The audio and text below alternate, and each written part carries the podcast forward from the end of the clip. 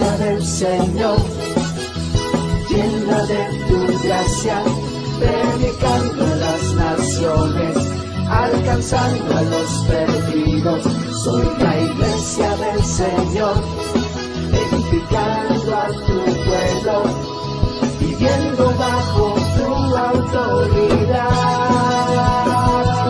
Soy la iglesia del Señor,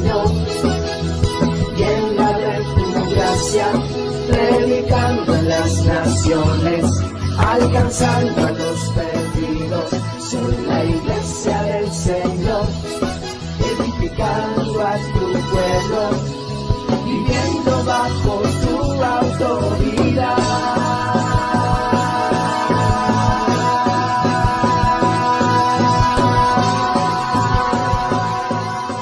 Eh, estamos en el tema 6A. ¿Qué tema es? 6A, 6A, y se llama el desarrollo del discípulo. Nuestra serie, El Espíritu Santo en Acción, 2, segunda parte. Amén. Vamos a leer la palabra en el libro de Marcos, capítulo 3, verso 14. Marcos 3, 14. Cuando lo tenga, me puede decir amén, por favor. Vamos a leer la palabra del Señor, dice así, y estableció a doce para que estuviesen con él y para enviarlos a predicar. ¿Puede tomar su lugar, hermano? Entonces dice que Jesús estableció a doce, doce discípulos para que estuviesen con él y para enviarlos. Recuerde que a lo largo de estas semanas nos ha venido enseñando el Señor acerca de los discípulos. Amén. ¿Cuál es la manera de formar discípulos? A través de las relaciones. ¿Recuerda? A través de relacionarnos es como eh, se forman los discípulos. Pero fíjese bien que todos nosotros, todos, todos, todos, todos los que estamos aquí, fuimos llamados a ser y a hacer discípulos. Ojo, a ser y a hacer. Es decir, usted y yo somos un discípulo. Diga esto, soy un discípulo y voy a ser discípulos. Todo esto es para el Señor. Soy discípulo del Señor y voy a ser discípulos para quién? Para el Señor. Entonces es una tarea para todos. No solamente es de los líderes, de los pastores, de los apóstoles, de los misioneros. No, es una tarea que le corresponde a todos. Jesús nos lo enseñó en Mateo, en Mateo capítulo 28. Él dijo, ir y hacer, ir y hacer. ¿A quién? A todas las naciones. Él nos dijo, vayan y hagan discípulos, porque allí está la clave del crecimiento del creyente. ¿Cuántos creyentes hay aquí? Amén. Todos nosotros somos creyentes y somos partes de esta iglesia, pero nuestro crecimiento se va a ver a través de esta relación de discípulos. Somos discípulos y tenemos que hacer discípulos a través del desarrollo de personas. Fíjese bien que la iglesia tiene muchos programas tenemos reuniones, tenemos actividades. Pero eso no quiere decir que por participar en las actividades sea un discípulo. Otra vez, no por venir los domingos, no por venir los miércoles, no por conectarme por la transmisión, no porque esté tomando escuela dominical, no porque esté en algún ministerio quiere decir que soy discípulo. No, las actividades no forman discípulos. Amén las actividades no forman discípulos. Si no, Jesús le hubiera dicho a sus discípulos, váyanse al culto, a la sinagoga y ya después de tres años ya vemos cómo están. No dijo eso. Simplemente Jesús iba caminando y veía a uno y le, le decía la palabra, la palabra poderosa. ¿Cuál es? Ah. Jesús iba caminando y veía a uno y le decía, sígueme, sígueme. Es decir, no lo mandaba a estudiar, no lo mandaba a capacitarte. ¿Qué estudios tienes? ¿Cuántos años tienes de cristiano? A ver, ¿ya no pecas, mi hijo? ¿Estás bien? No. Él los veía y le decía, sígueme, porque te voy a ser un discípulo para que tú hagas a otros y a otros. Jesús empezó con cuántos? Con doce. Y de esos doce, ¿cuántos fueron más? 120. Y de 120, 1200. Y de 1200, 12 mil. Y de 12 mil, 120 mil. Y de 120 mil, ¿cuánto sí que más sigue? Un millón doscientos mil. Y de un millón doscientos mil. Ya nada más mi mente llega hasta un millón. Ya de ahí para más ya no. Uno de esos tantos millones de discípulos llegó aquí a México a compartir la palabra a los mexicanos. Por eso hoy usted y yo creemos en el Señor, porque uno de esos llegó hasta acá. ¿Cómo le hizo? No lo sé. ¿Quién fue? Ni idea. Imagínense que nos pudiéramos, nos pusiéramos a investigar quién fue el primer cristiano que llegó a México. Y de él se expandió el evangelio. De uno. Qué glorioso, ¿verdad? Imagínense esto.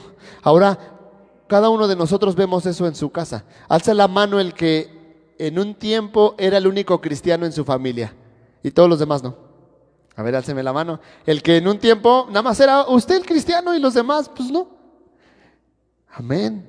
Haga de cuenta que eso sintió el primer discípulo que llegó a, a México. El único cristiano y los demás, pues no. Así está, así estamos. Somos el único cristiano en la casa. Y de repente, con la ayuda del Señor, ya hay otro. Y de repente, ya hay otro. Y de repente, ya hay otro. Ya toda la familia se convierte al Señor. Amén. Y de repente el hijo, pues ya creció y se casa. Y se va. Y ahora él es el único cristiano en esa casa. Y de repente su esposa se convierte. Y sus hijos se convierten. Y sus suegros se convierten. Y sus tíos políticos se convierten. Y ya él fue enviado a otra casa donde hubo más discípulos. Así es como el Evangelio empieza a crecer y así es como nuestra vida es edificada.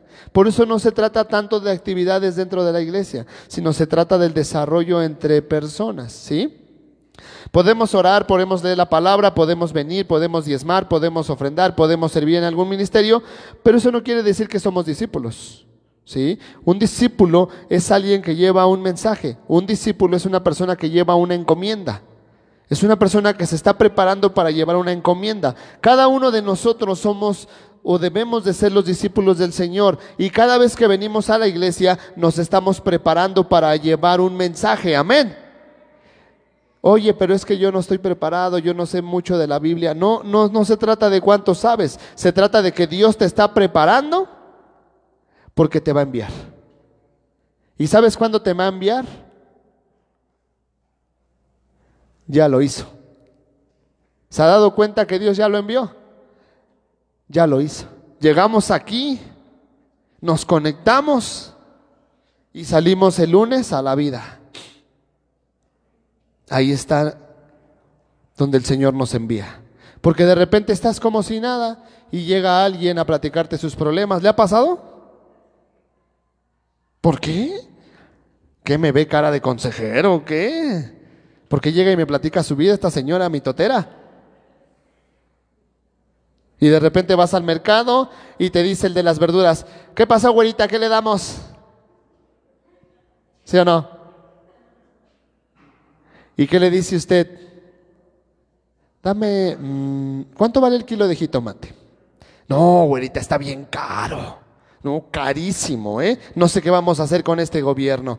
¿Qué cree? ¿Que lo acaba de enviar el Señor? con ese verdulero. Para que le diga que no tenga miedo, que el recurso de quién es? De Dios. ¿Ve cómo Dios nos envía todos los días?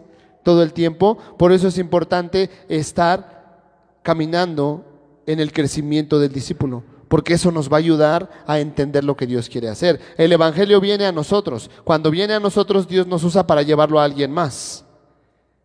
Quiero que repita esto. Cuando tengo el Evangelio, a ver, repítalo fuerte, cuando tengo el Evangelio, Dios quiere que lo comparta con alguien más. Para eso es el Evangelio. Por eso somos nosotros cristianos. Porque eso que Dios le ha dado hasta el día de hoy, quiere que vaya y lo comparta. ¿Con quién? Con los que tiene a su alrededor. Ahora imagine esto, me voy a alucinar un poquitín, pero esperemos que sea en fe. Que usted tenga un pariente en Suiza, que usted no sabía, pero tiene un pariente en Suiza. Y que de repente llegó hasta ese pariente la noticia de que usted es cristiano. Y de que usted ora por enfermos, y de que usted tiene fe, y que le hable ese pariente de Suiza. No sé cómo hablan los suizos, ¿alguien sabe? ¿No? Bueno, imagine que hablo suizo, ¿no? Que le diga, oye primo, me enteré que eres cristiano y que oras por los enfermos. ¿No te gustaría venir a Suiza a orar por mí? ¿Qué le diría a usted? ¿Qué le diría? ¿Que sí o que no? Ay, no, está muy lejos. Ay, no, hace mucho frío. Ay, no, me da miedo volar. ¿Qué le diría a usted? ¿Si iría o no iría a Suiza? Pero falta la otra noticia. No te preocupes por los gastos, primo. Todo corre por mi cuenta. Pero quiero que vengas. ¿Iría o no iría? ¿Ya vio? El Señor quiere usarnos así. Para llevarnos a, lugares y con personas que tienen la necesidad de Dios. Pero lo va a hacer a través de nosotros. Por eso empiece con los que están cerca. Dios se los va a enviar. Cuando llegue alguien a pedirle una monedita, oye, ¿no me das para un taquito? No le diga, sí, ten cinco pesos. Y mucho menos le diga, no, no tengo este para allá. No, aproveche, porque Dios lo envió a él. Aproveche para decirle, qué bueno que viniste. Eres mi primer enviado de este día. Déjame decirte algo. Hay alguien que te ama.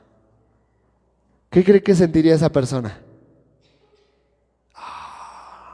se llenaría de amor. ¿Ve por qué tenemos que ser discípulos y tenemos que estar en constante crecimiento? Porque así se nos presentan las personas todos los días, ¿sí o no? En donde quiera que esté, todos los días se presentan. Entonces, Cuando venimos nosotros a las actividades no quiere decir que somos discípulos. Esto nos ayuda a nuestra formación, pero eso no quiere decir que somos discípulos. ¿Por qué? Porque un discípulo tiene que hablar como Cristo. Hay personas que son cristianas y que cantan música cristiana y que se visten como los cristianos y que se saben la Biblia como todos los cristianos, pero Cristo no es su Señor. Y en sus acciones, en sus decisiones, no manifiestan a Cristo sino manifiestan su carnalidad. Ahí nos damos cuenta si es uno discípulo o no. Es ahí donde usted tiene que reflexionar en este momento y decir, a ver, ¿soy discípulo o no? ¿Cómo reacciono ante la vida? Cuando te dicen que estás enfermo, ¿cómo reaccionas? ¿Tu respuesta es determinante para saber si eres un discípulo o no? ¿O eres un creyente, un congregante más? Las, nuestras respuestas determinan a quién seguimos. Otra vez lo voy a repetir. Nuestras decisiones, nuestras respuestas determinan a quién seguimos. ¿A quién seguimos? ¿A Cristo? ¿Al pastor? ¿A la iglesia? ¿Al líder? Es que yo voy ahí porque está muy bonita la iglesia, me gusta estar ahí, me siento cómodo. Sí, está bien, pero entonces Cristo, ¿dónde queda Cristo? Porque entonces cuando no entendemos eso, invitamos a la iglesia, a la gente, perdón, invitamos, invitamos a las personas a venir a la iglesia porque está muy bonita la iglesia. Invitamos a las personas a venir a la iglesia porque se oye, porque hay muy bonita música. Invitamos a la gente a venir a la iglesia porque nos dan de comer después del culto. Invitamos a la gente a venir a la iglesia porque, ay, pues se sienta re bonito. Pero no lo invitamos por la razón principal que es quién? Cristo. Entonces ahí nos damos cuenta que no estamos siendo discípulos, estamos siendo cristianos, pero no discípulos. Cristianos que cantan cantos cristianos, cristianos que se visten como cristianos, cristianos que saben la palabra como cristianos, pero cristianos que no manifiestan a Cristo. Si me estoy dando a entender, parece todo un trabalenguas, pero así muchas veces estamos. Somos cristianos, pero no, es, no manifestamos a Cristo, no estamos bajo el señorío de Cristo. ¿Por qué? Porque tenemos miedo, porque tenemos angustias, porque sale el sol y, ay, ya salió el sol, no puede ser posible con este calor, y llueve, ay, ya está lloviendo, y, ay, no, es que, ¿por qué? La ropa se va a mojar. Y hace frío, es que está haciendo frío, es que no puede ser, ¿cómo es posible? ¿Ese, ¿Ese es un cristiano discípulo del Señor? No, porque este se queja de todo de esos no hay aquí, ¿verdad? Esos son en otros lugares. Aquí están los que sale el sol y dicen gloria a Dios por este sol. Aquí están los que llueve y dicen gloria a Dios por esta lluvia. Aquí están los que hace frío y dicen gloria a Dios por este frío. ¿Sí o no? Esos son los que reflejan a Cristo. Esos son los discípulos. Ahora, una cosa es saber y otra cosa es practicar. ¿Sí? Una cosa es saber que es un discípulo, saber de Dios, y otra cosa es practicar lo que es ser discípulo. ¿Sí? Mateo 28, 20. Mateo capítulo 28, verso 20.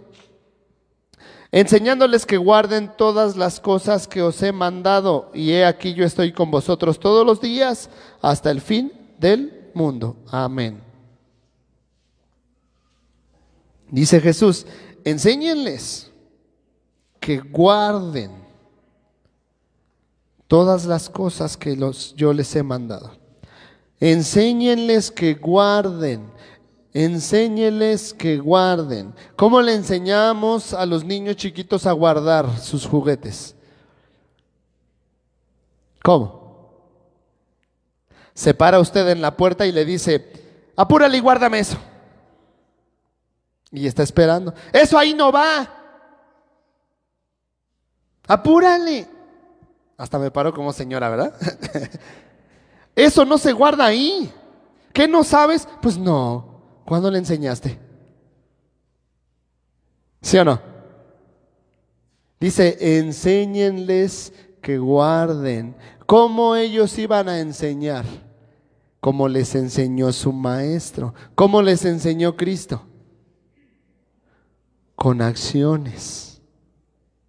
Denles de comer. ¿Se acuerda? Denles de... Pero Señor, ¿cómo? Pues como lo hago yo. ¿Sí? ¿Quieres que el niño guarde sus juguetes? Enséñale. ¿Cómo? Pues guárdalos tú primero. ¿Quieres que el niño tienda la cama? Sí. ¿Qué hay que hacer? Pues enséñale a tenderla. Pero hay papás que le exigen a sus hijos que tiendan la cama antes de irse a la escuela y ellos no la atienden. Ah, es que no me dio tiempo. Ah, pues yo soy tu papá, yo la puedo tener extendida si quiero.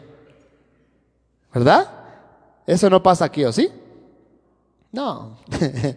Eso pasa en otros lados. Entonces dice, enséñeles. ¿Sí? Podemos capacitarnos para correr un maratón, pero si no lo corremos, ¿vamos a tener la experiencia? No, nunca. Podemos prepararnos para tocar algún instrumento musical o el piano, pero si no lo tocamos, ¿podemos saber? ¿Podemos tener la experiencia de cómo? ¿Cómo se toca? No, no podemos. ¿sí? Necesitamos aprender y practicar. Necesitamos aprender y practicar. Como en la vida. Todo lo que hacemos lo aprendemos y después lo practicamos. ¿Alguien sabe cuánto es 2 más 2? ¿Cuánto? Cuatro. Cuatro más cuatro. Nueve por nueve. Ay, ya no todos. 190 por nueve. Eh, ya se me olvidó. ¿Por qué no usamos esas cantidades en la vida diaria, verdad? No. ¿Quién va por 190 kilos de jitomate todos los días al mercado? Nadie. A lo mucho, dos por 35. Pero como no las practicamos, se nos olvidan.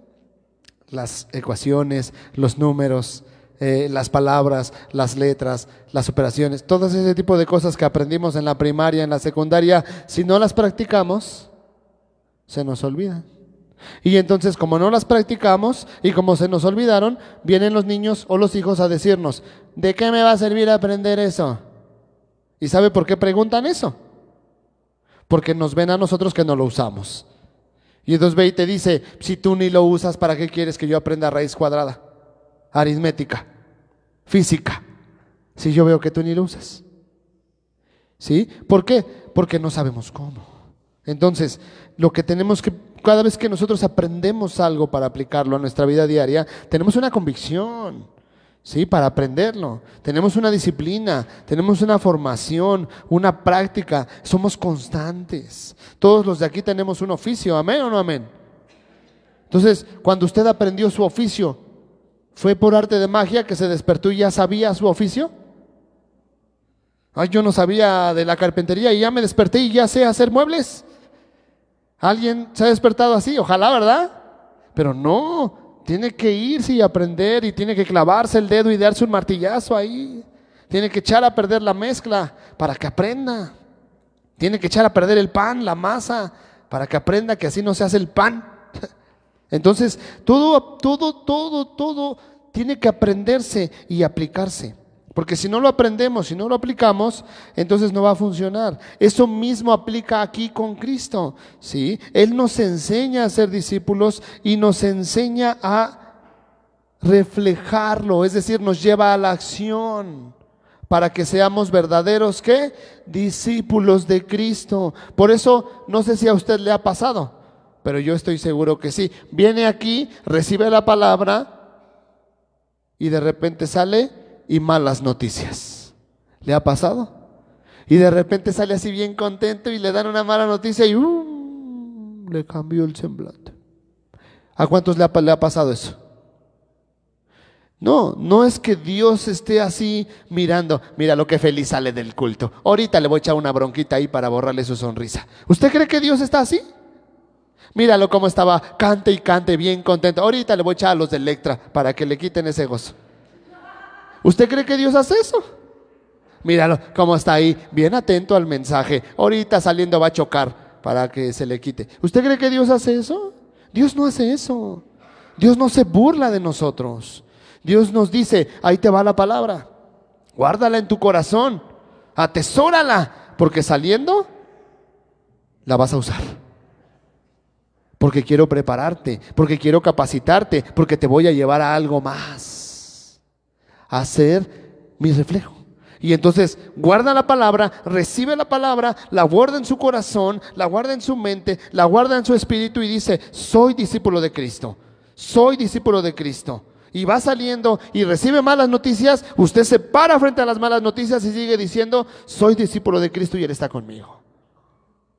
Y vamos a resolver esto, Señor, danos sabiduría para resolver este asunto. Así es como Dios nos va preparando, lo recibe y luego, luego viene la acción. Dios es inmediato. Recibe la palabra, recibe el aprendizaje y luego, luego viene la acción. ¿Sí? Hay veces que no es luego, luego. Hay veces que como que tarda un poquitín. Pero así es el Señor. ¿Sí? Recibes la palabra de la fe y viene una situación a tu vida que requiere fe. Recibes algo a tu vida y viene una situación que, que requiere de eso que Dios te dio. Pero cuando no ponemos atención a la enseñanza del Señor, se nos olvida. Y viene la crisis, pastor. ¿Sí o no? ¿Amén o no amén? No se enoje. Estamos aprendiendo para vivir en victoria todos los días. La vida es dura, ¿sí o no? Y cuando el diablo mete su cola ahí, nos la hace más dura. Pero el Señor va con nosotros.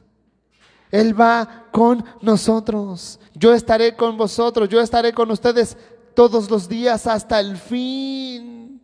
Dice el Salmo 23, no temeré mal alguno porque tú estarás conmigo. Aunque ande en valle de sombra y de muerte, no temeré porque estoy confiando en el Señor. Nuestra fe tiene que estar enfocada en el Señor, no en las personas, no en los lugares, lo que aprendemos aquí es para depositar nuestra fe en el Señor. Nada más. Para que cuando salgamos a la vida le, formemos discípulos que estén enfocando su fe en Cristo. Cuando llegue su familia que es inconversa y le platiquen todas sus broncas, usted pueda decirles con una sonrisa, tranquilo, confía en el Señor, todo va a estar bien y que le digan, siempre dices lo mismo, todo va a estar bien, todo va a estar bien, todo va a estar bien, y está peor. Pues sí, porque nunca crees que todo va a estar bien y hasta que se ponga bien peor, vas a creer que va a estar bien. Pero mientras no, cuando uno ora por sanidad? Pues cuando está enfermo. Pero si uno no está enfermo, Dios, sáname por favor. De que, no sé, pero pues, pues por si acaso. Uno no hace eso. ¿O sí? Uno le dice a Dios, sáname cuando uno tiene un dolor. ¿Sí o no?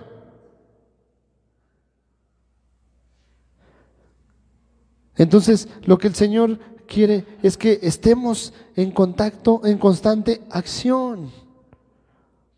En constante acción. Por eso Él nos enseña para ir y enseñar a otros lo que Él quiere. Amén. Debemos de vivir como Jesús. No solo capacitar a las personas acerca de Dios, sino reflejar. ¿Cuántos creen que Dios nos ama? ¿Cuántos aman a sus semejantes? ¿Cuántos aman a los de Electra? ¿Cuántos aman al abonero? Ahí eso no bien poquito, ¿eh? ¿Cuántos aman al mecánico ladrón?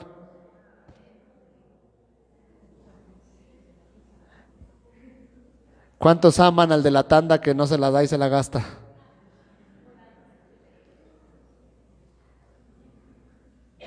Esa es la acción que el Señor nos pide. Yo te amo. Sí, amén. Ve y ámalo. Ve y ama a ese insoportable que está ahí haciéndote la vida de cuadritos. No, ¿por qué? Pues porque tú eres un insoportable y yo te amo. Ahora ve tú y ama a ese insoportable. Señor, ve y ama a tu suegra. ¡Ah! Por eso el Señor es así, constante. Te enseño, ve y obra, te enseño, ve y obra, te enseño, ve y obra. Ese es un verdadero discípulo. Porque lo que el Señor quiere es que estemos con Él. Porque esa es la fortaleza para caminar en la vida. Marcos 3, 14. Y estableció a doce para que estuviesen con Él. Es la misma cita que leímos al principio. Y estableció a doce para que estuviesen con Él. Para que estuviesen con él y para enviarlos a predicar. Primero tienen que estar con Él, ¿sí? Nosotros tenemos que estar con Dios. Tenemos que estar siempre con Dios, porque Él nos va a enviar en cualquier momento. Si usted a mí me pregunta, eh,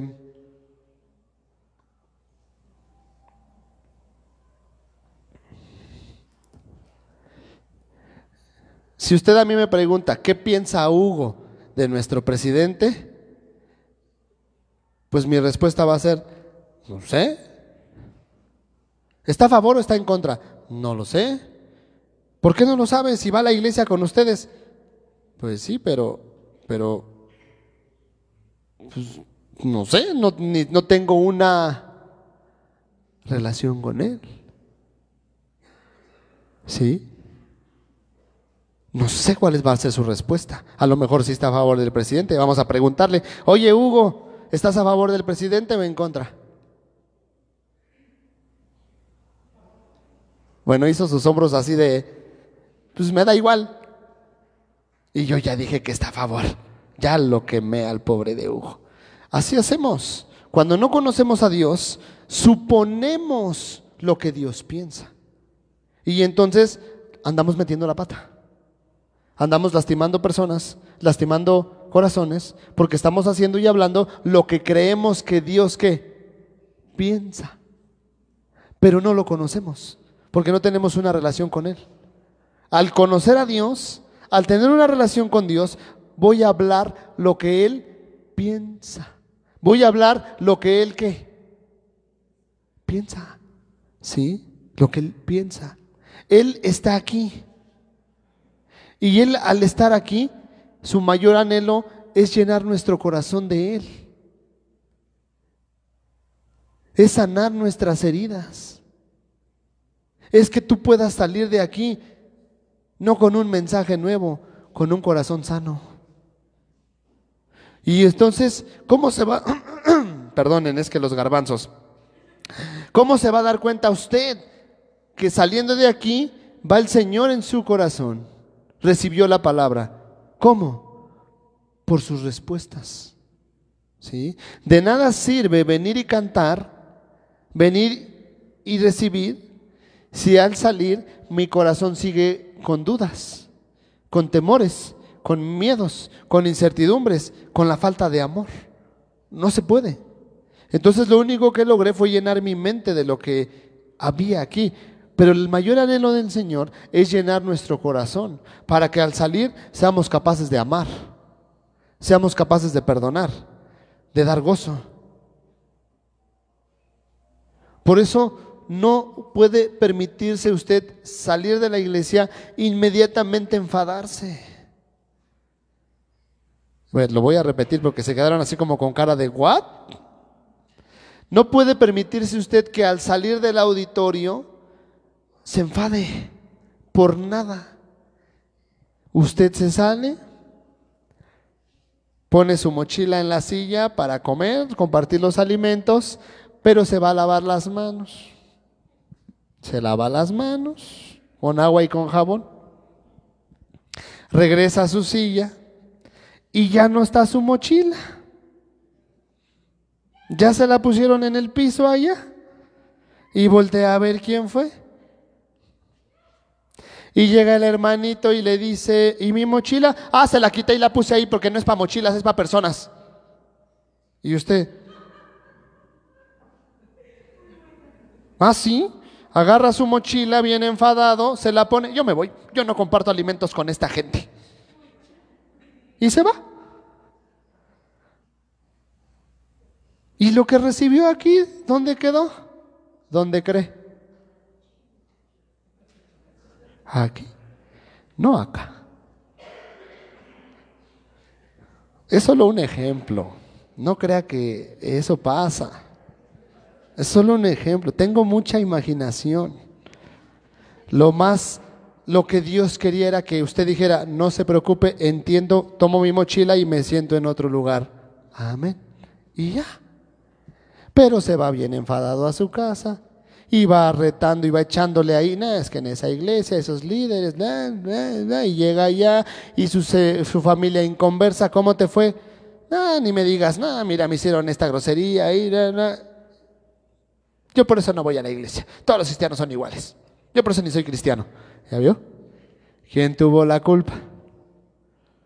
Uno, por no manifestar el carácter de Cristo, porque se me olvida que soy un discípulo de Cristo. Y el anhelo de Cristo es cuando venimos, llenar nuestro corazón, llenarlo, llenarlo de Él y poder salir con Él. Y aunque me hagan la vida de cuadritos, hermano, ya no alcanzó alimentos, usted cómo la ve. Y usted pueda decir, amén, mientras los demás hayan alcanzado, gloria a Dios. Y no diga, ah, se pasan, no, ¿cómo es posible que no hayan traído para todos? Tranquilo. ¿Sí o no? Ese es el plan de Dios. Por eso quiere que seamos sus discípulos. Porque un discípulo está cerca, tiene una relación cerca y sabe cómo piensa. ¿Qué haría Dios si le movieran la mochila de la silla? ¿Qué haría Cristo? A ver, si le movieran la silla de la mochila de la silla y le quitaran su lugar, ¿qué haría Cristo? Apartados de mí, hacedores de maldad. No haría eso Cristo. ¿Qué haría Cristo? ¿Qué se imagina usted que haría Cristo?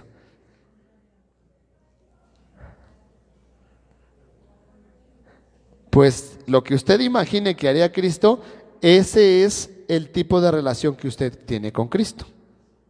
¿Sí?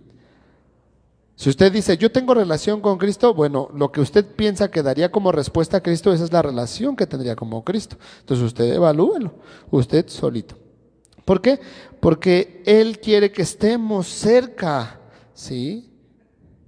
No podemos pensar que con venir a la reunión o ir a la célula ya estamos cerca. No, porque aquí solamente es un rato, solo son dos horas y en la célula es una hora.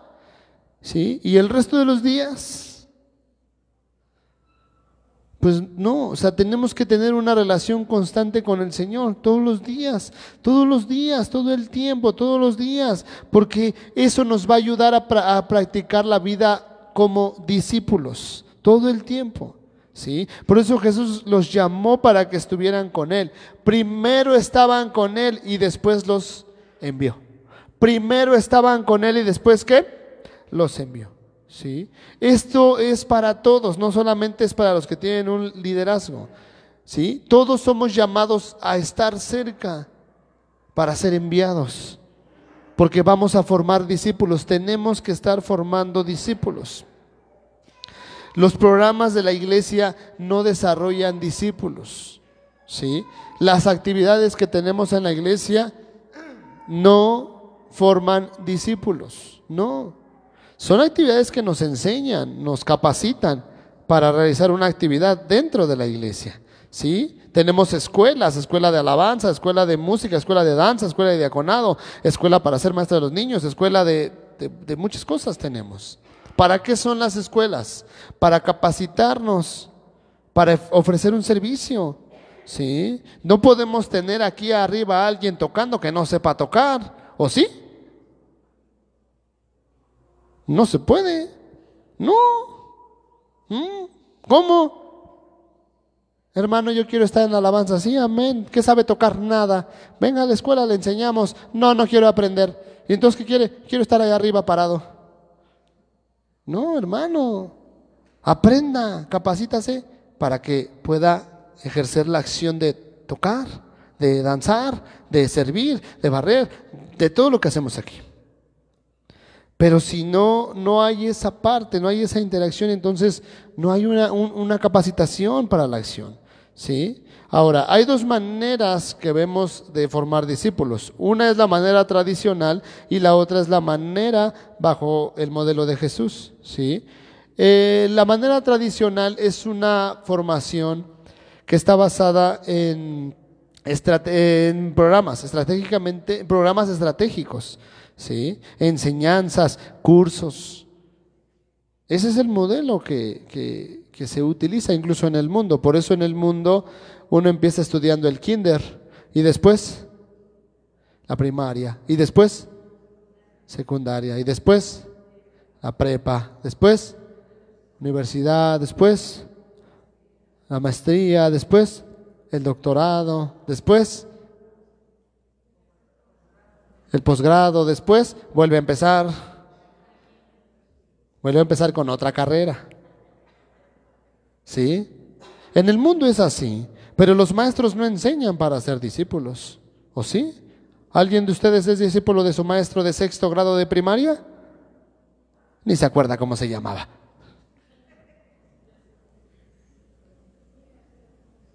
Veía así. ¿Alguien de ustedes es, algún, es discípulo de alguno de sus maestros de algún grado escolar que tuvo? No. Porque eso nos enseña que la escuela de afuera no está para formar discípulos, solo está para dar, dar, información. Y cuando en la iglesia implementamos lo mismo, lo único que estamos dando es dar información. Pero ahora, ¿está mal? No, no está mal. Porque al final de cuentas esa información nos sirve, porque nos capacita para ejercer un servicio. Pero eso no quiere decir que sea un discípulo. Lo que Cristo quiere es discípulos, porque un discípulo actúa como su Señor. Por eso los discípulos, los doce discípulos actúan como Cristo. ¿Sí? Otra vez, los doce discípulos actúan como Cristo y cada uno de nosotros somos discípulos del Señor y nuestra labor es actuar como quién, como Cristo. Por eso en la iglesia nos capacitamos, pero la relación con Dios nos va a formar y nos va a llevar a la acción. Por eso es muy importante entender cómo es Cristo, cómo es Dios, porque ahí voy a tener la respuesta para allá afuera. ¿Cómo voy a responder allá afuera ante las crisis? ¿Cómo voy a responder ante el problema con mi esposo, con mi esposa? ¿Cómo? Pues tengo que pasar tiempo con Cristo para que Él me enseñe a ver cómo voy a responder con esta señora. Bueno, así le decimos cuando estamos enojados, ¿verdad? Esta señora, o esta vieja, o este viejo, ¿sí? ¿Cómo voy a responder? Claro, porque si no paso relación con Cristo, voy a ir con la hermanita, ay, es que mi esposa así, así, así, y me va a decir la hermanita su amplia experiencia. No le dé de comer, hermana, no le sirva, que se sirva él solo. Y ahí va, la otra, me dijo la hermana que no te diera de comer, que te sirvas tú solo. ¿Eso haría Cristo? Por eso, para poder ser discípulos correctos, no debemos de ir con, con, con, con eh, nada más conocimientos que nos dan las personas o que nos da la iglesia, sino tenemos que ir a Cristo, conocer a Cristo, para que Cristo pueda decirnos cómo actuar. Mire, muy sencillo. Si usted se pelea con su pareja y usted va con Cristo a decirle qué hacer, ¿qué cree que le diría a Cristo?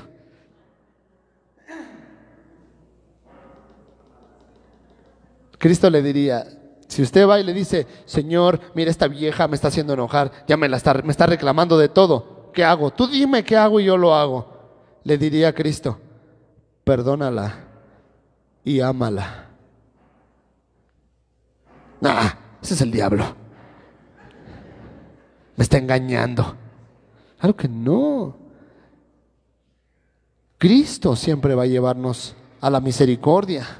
Cristo siempre va a llevarnos al amor. Siempre. Y entonces, pues, si usted es discípulo de Cristo, tiene que llegar y decir, ya, ahí muere, te amo. No le va a decir, pero tú, hace 30 años que nos casamos, tú también, acuérdate que lo hiciste. No, ya, ya, olvídelo. Cristo quiere llevarlo a una posición mayor como esposo. ¿Sí? Y ahora se la voy a aventar más duro. Agárrese, sí, agárrese fuerte de su silla, ¿eh? ¿Está listo? ¿Está lista? Aquí en la iglesia tienen que estar los mejores esposos. Amén o no amén, mujeres. Aquí en la iglesia tienen que estar los mejores esposos porque son discípulos de Cristo. Y el apóstol Pablo le dijo a Timoteo, ama a tu, diles que amen a sus esposas como Cristo amó a quien. Ahí está el ejemplo. En la iglesia cristiana tienen que estar los mejores esposos. Las mujeres, las esposas cristianas tienen que decir que su esposo es el mejor. Amén o no amén. Ahora dígame si eso pasa. Hay veces que los esposos cristianos son los más gachos, ¿sí o no? Son los más machistas. En la Biblia dice que yo soy la cabeza.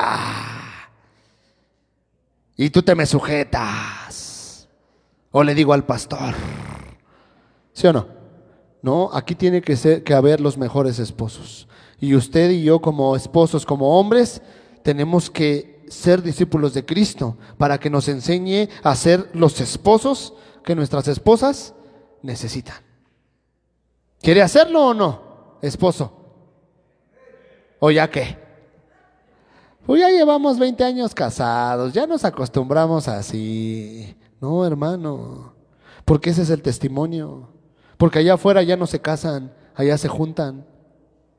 Allá ya no hay esposo ni esposa, allá es mi pareja. ¿Y quién le va a enseñar al mundo cómo es un esposo? ¿Quién? Pues los esposos cristianos. ¿Quién le va a enseñar al mundo cómo es una esposa? ¿Quién? Pues las esposas cristianas. Aquí tienen que estar las esposas cristianas, las mejores esposas. Amén o no amén. Aquí tienen que estar. Pero ¿por qué no vemos eso? Porque aún tenemos esa lucha entre si hago lo que Cristo hace o hago lo que yo quiero, pues es que a mí me hirieron, no a Cristo. Entonces tenemos que tener esa, esa conciencia de que estamos bajo el modelo de Cristo.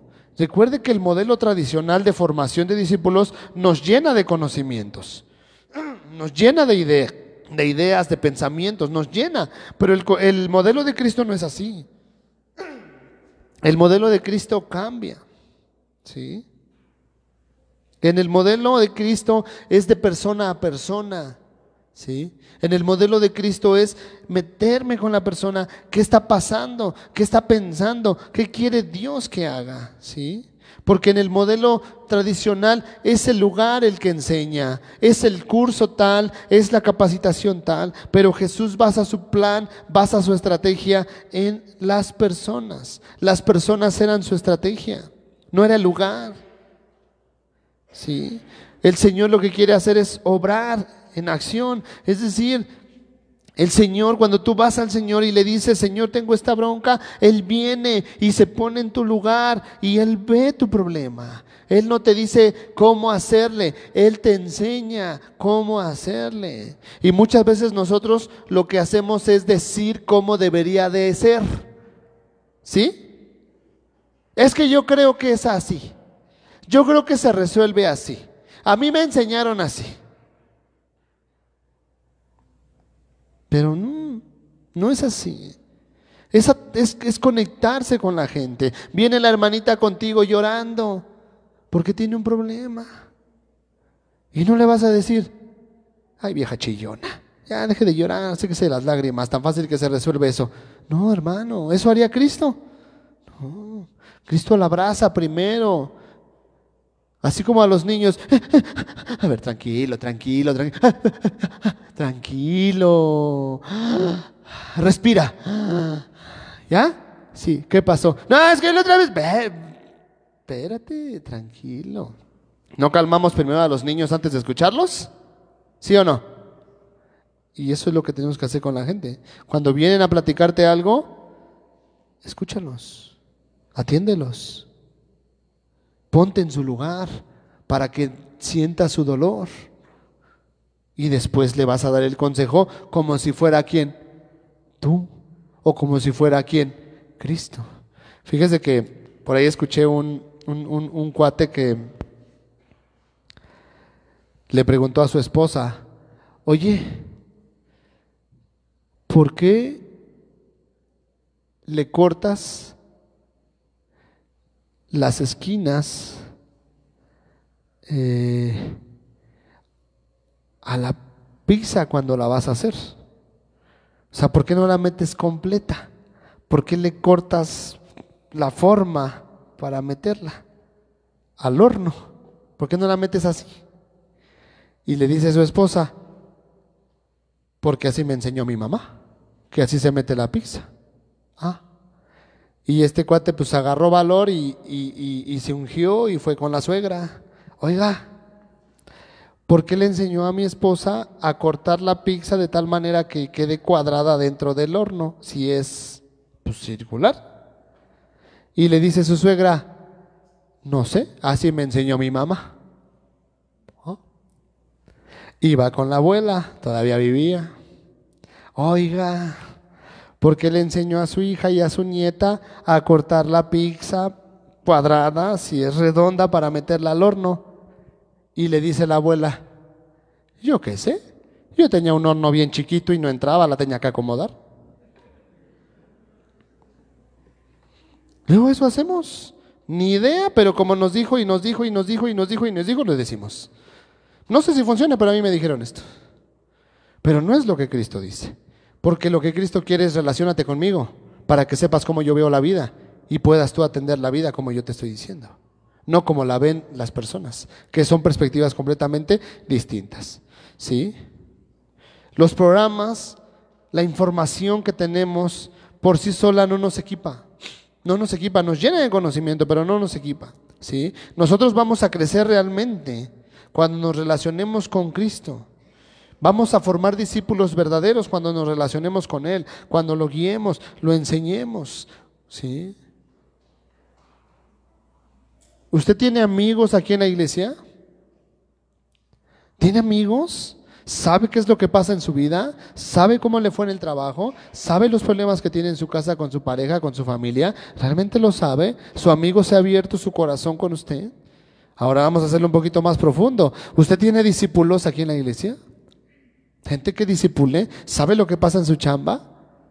¿Sabe lo que pasa en su vida? ¿Sabe qué le hace daño y qué no le hace daño? Si es así, usted está formando un buen discípulo, porque usted está relacionándose con quién? Con la persona. Y no solamente es, te espero en la escuela dominical para que aprendas. No, Estoy al pendiente de ti. ¿Qué está pasando en tu vida? ¿Cómo estás? ¿Qué pasa en tu corazón? ¿Cómo va la chamba? ¿Qué pasó con tu jefe? ¿Te corrió? ¿No te corrió? ¿Qué te dijo? Me acuerdo que me dijiste esto, aquello. Así es como se forman los discípulos. Enseñarlos, guiarles, aplicar. Primera de Corintios 11.1 dice, sed imitadores de mí, así como yo de Cristo. El apóstol Pablo está diciendo, imítame a mí, que yo te voy a enseñar a imitar de Cristo. ¿Podemos ser capaces de decir eso? ¿Cómo ve? Podemos ser capaces de decir, imítame a mí. Yo trato de imitar a Cristo. Imítame. Nos conflictuamos al decir esas cosas porque estamos viendo nuestras fallas, nuestros errores y además nos justificamos para que no nos reclamen después. Pero no, hermano, tenemos que tomar la posición que tomó el apóstol Pablo como seguidores de Cristo. Tengo que tomar la misma posición y decir, ahí voy en el camino, estoy aprendiendo, estoy siendo discipulado por Cristo y quiero enseñarte lo mismo. Entonces, imítame a mí. ¿Quieres saber cómo, cómo responder ante ciertas acciones? Imítame a mí. Porque yo intento imitar a Cristo. O como nos ha enseñado el pastor, lo que veas de Cristo en mí, sigue. Lo que no veas de Cristo, no lo sigas. Esa es nuestra labor. ¿Cómo va a crecer la iglesia? A través de discípulos. ¿Y cómo son los discípulos los que se van relacionando? Si caminamos con Jesús, los que vienen con nosotros van a aprender eso. ¿Sí? ¿Quién le enseñó a los niños a tener miedo? ¿Se ha preguntado eso? ¿Sus hijos tienen miedo? ¿Tienen miedo de, dormir en la noche? ¿Quién les enseñó el miedo? Yo le digo a mi hija, porque luego me dice en la noche, tengo miedo. ¿Por qué tienes miedo? No sé, ¿quién te enseñó el miedo? Yo no te enseñé el miedo. Yo le digo a mi hija, y se lo puede preguntar, yo le digo, yo no te enseñé a tener miedo, porque Dios está con nosotros. No debemos de temer. ¿Por qué tienes miedo? No sé, es que me da miedo la oscuridad. ¿Quién te enseñó a tenerle miedo a la oscuridad? No sé, no, sí, debes de saber. Yo no te lo enseñé. Y le digo a mi esposa, ¿tú le enseñaste a tener miedo a la oscuridad? No. ¿Quién te enseñó? No, es que no. Y se pone a llorar. Y eso apenas pasó hace unos cuatro días. ¿Quién te enseñó a tener miedo a la oscuridad? No, es que tengo miedo. Sí, pero ¿quién te enseñó? No, papá, es que, es que ¿quién te enseñó? Es que no puedo yo creer que tengas miedo si yo no te enseño el miedo en mi casa. Es que, es que mi amiga me dijo que en la noche salen monstruos y te jalan los pies y que si dejas la puerta abierta se meten más y te quitan las cobijas. ¿Yo quién le enseñó? Yo no le enseñé. Alguien más le enseñó el miedo. Y le dije, ¿le crees? Es que dice ella que a ella le pasó. Le digo, ¿y a ti te ha pasado algún día? Siete años durmiendo sola. ¿Te ha pasado algún día de esos siete años? No. Entonces, ¿y Dios está conmigo? Claro. ¿Lo dudas? No. Ah, bueno, ya vete entonces. Y boom, se duerme. Porque yo no, no, no podemos nosotros pues aceptar algo que no hemos enseñado. Hablando de nuestros hijos. ¿Por qué sus hijos dicen groserías? ¿Quién se las enseñó? ¿Usted? ¿O alguien más? Y si alguien más se los enseñó, ¿por qué usted no llega al asunto, al meollo del asunto? ¿Por qué? ¿Quién le enseñó a mentir a los niños? ¿Quién? Pues los adultos. ¿Quién le enseñó a ser desobedientes a los niños? ¿Quién? Pues los adultos. ¿De dónde más? ¿Sí o no?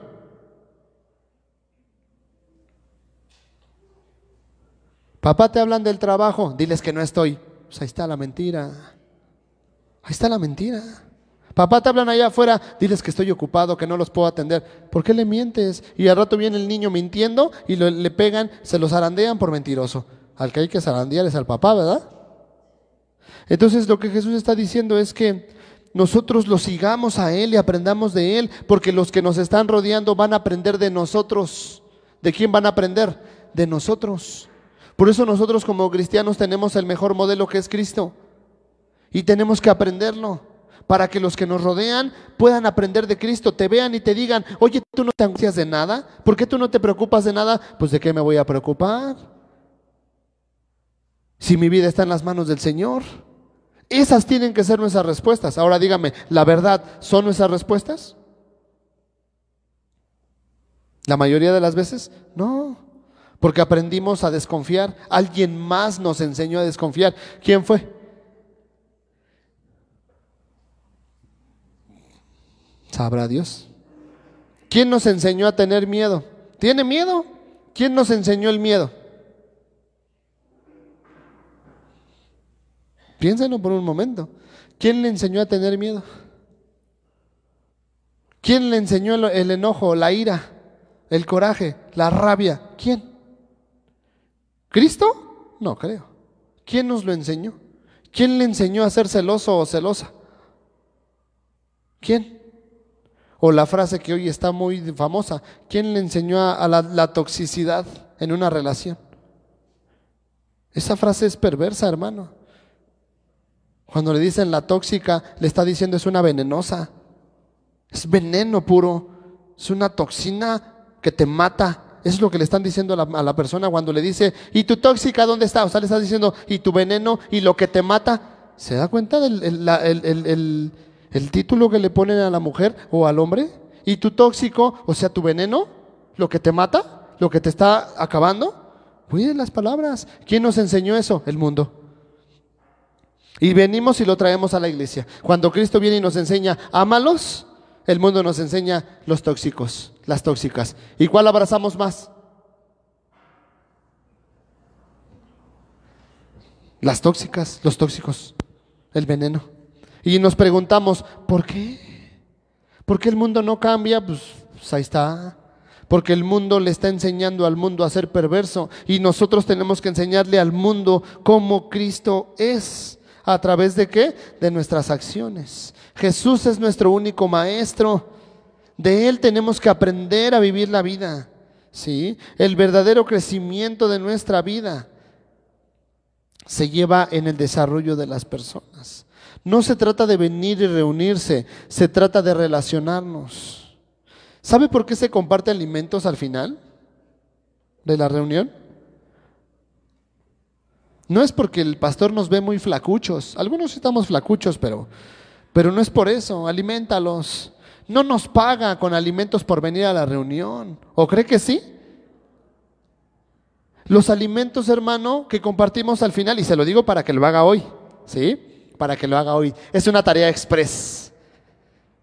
Los alimentos que el Señor permite que compartamos al final no es tanto para comer sino es para relacionarnos, para que usted se siente con el que nunca se ha sentado.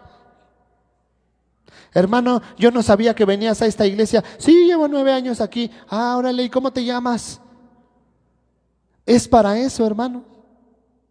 Para eso. Para eso son los alimentos. ¿El pretexto cuál es? La comida. Pero algunos piensan que el objetivo es la comida. Y ya si conoces a alguien más, pues bien, si no, ni modo. No, hermano. Por eso le digo, es una tarea express. Al término, va a compartir alimentos. Siéntese con quien nunca se ha sentado y pregúntele, si no sabe cómo se llama, por ahí empiece, oye hermano, ¿tú cómo te llamas? Sí, yo no, yo, yo no te había visto. ¿Cómo ve? ¿Lo quiere hacer o no? Para eso es los alimentos, para relacionarnos, para conocernos, para saber qué es lo que pasa. ¿Sí? Para saber. Porque así nos vamos conectando y nos vamos conociendo. Y vamos siendo edificados y vamos extendiendo el reino de Dios. Y hay algunos que actúan peor, no comparten alimentos, se van. Eso sí, ni el alimento ni la amistad, nada quiero de aquí. No, hermano, ese es el propósito de los alimentos. No son programas, son actitudes, son actividades que se hacen para echar a andar la relación, el desarrollo del discipulado. ¿Sí? Por eso Jesús llamó a doce. Primero para que estuviesen con quién? Con Él. Y al estar con Él, iban a poner en práctica, ¿qué? Todo lo que Él les estaba enseñando. ¿Cómo ve? ¿Quiere ser un discípulo del Señor? Bueno, vamos a acelerar el tiempo. ¿Es un discípulo del Señor? A ver otra vez. ¿Usted es un discípulo del Señor? Amén. Y aunque usted no quiera, usted es un discípulo del Señor. Medio rebeldón, pero es un discípulo del Señor. Sí. Y Dios lo está capacitando. Cada cosa que sucede en su vida es una capacitación porque Dios lo va a enviar. Escucha hermano, quiera o no, Dios lo va a enviar. Por eso, hay veces que uno se siente muy mal, espiritualmente, emocionalmente, ha pecado, se siente sucio. Y de repente llega alguien a decirle, oye, es que quiero de Dios. ¿Le ha pasado? Que en sus peores momentos le llegan a preguntar de Dios, ¿sí o no? Y usted se queda así como que, me siento ahorita miserable, viene a que le hable de Dios, ¿qué le voy a decir? Y de repente le salen las palabras, no, es que Dios esto y Dios aquello y Dios allá y Dios acá. Y... ¿Por qué? ¿Quién es el que está sacando las palabras? El Espíritu del Señor. Porque aunque usted esté en las malas, Dios está obrando. Aunque usted esté en las peores, ¿qué cree? Dios está obrando. Y cada circunstancia que vivimos es la práctica.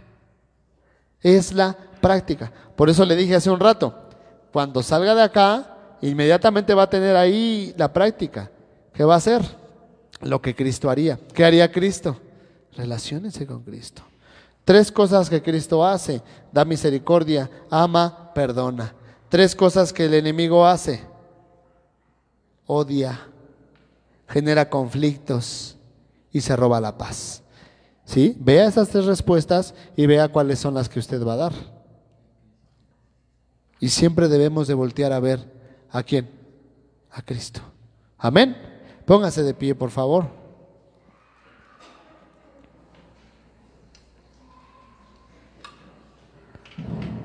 Cierre sus ojos, hermano, y dígale al Señor,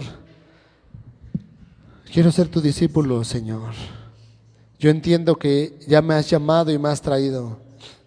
Estoy en tu iglesia porque me has escogido. Estoy en tu casa porque tú me buscaste, me encontraste, me has traído aquí. Estoy convencido que soy tu hijo, Señor. Estoy convencido que estás conmigo. Estoy convencido que tú cumples tu palabra, que estarás conmigo todos los días hasta el fin del mundo y no me dejarás. Hable con Dios, hermano. Dígale. La lucha es difícil, pero sé que lo usas para formarme. Sé que inmediatamente lo que me enseñas es para ponerlo en práctica.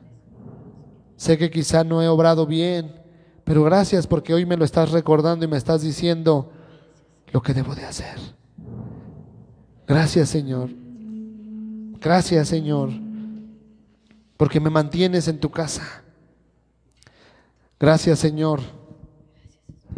Porque tú eres el que me capacita, el que me forma, el que me lleva a la acción. Gracias Señor.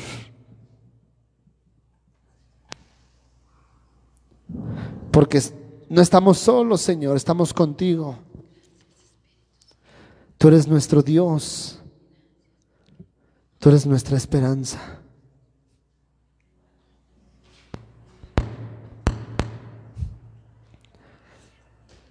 Y sabemos, Señor, que estamos aquí no por nuestro mérito, sino por tu amor.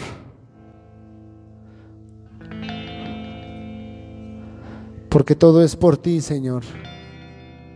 Y nada más para ti, Señor.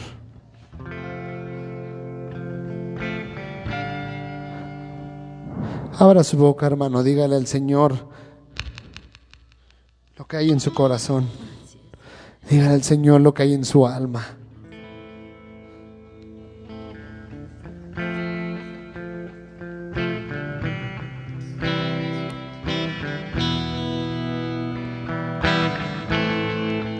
Gracias Señor,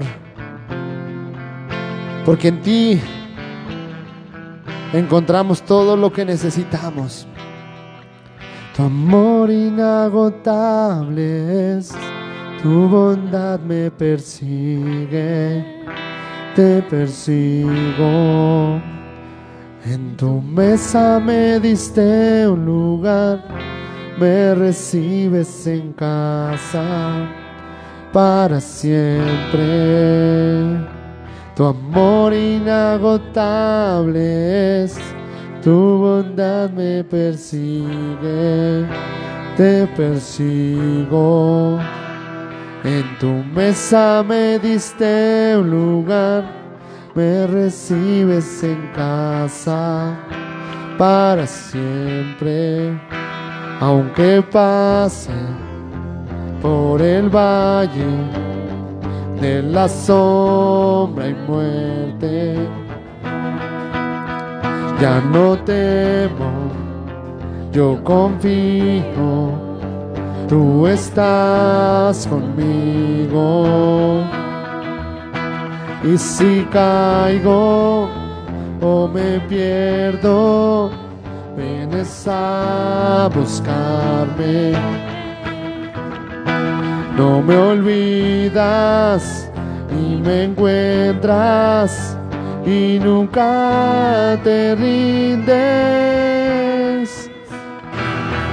Su amor inagotable es, su bondad me persigue, te persigo. En tu mesa me diste un lugar, me recibes en casa para siempre. Vamos a cerrar con esta declaración, todos juntos. Vamos a decirle, su amor inagotable es, su bondad nos persigue. En su mesa nos dio un lugar y nos recibe en su casa. Nos recibe en su casa. Nos recibe en su casa. Para. Para. Siempre. Para. Dale un aplauso al Rey de Reyes. Es la gloria para Él y la honra. Todos somos bienvenidos en su casa. Todos somos bienvenidos en sus brazos. Todos somos bienvenidos en su amor. Gracias Señor, gracias. Puede tomar su lugar, hermano. Gracias a Dios. Iglesia del Señor, llena de tu gracia, predicando a las naciones, alcanzando a los perdidos. Soy la iglesia del Señor, edificando a tu pueblo, viviendo bajo tu autoridad. Soy la iglesia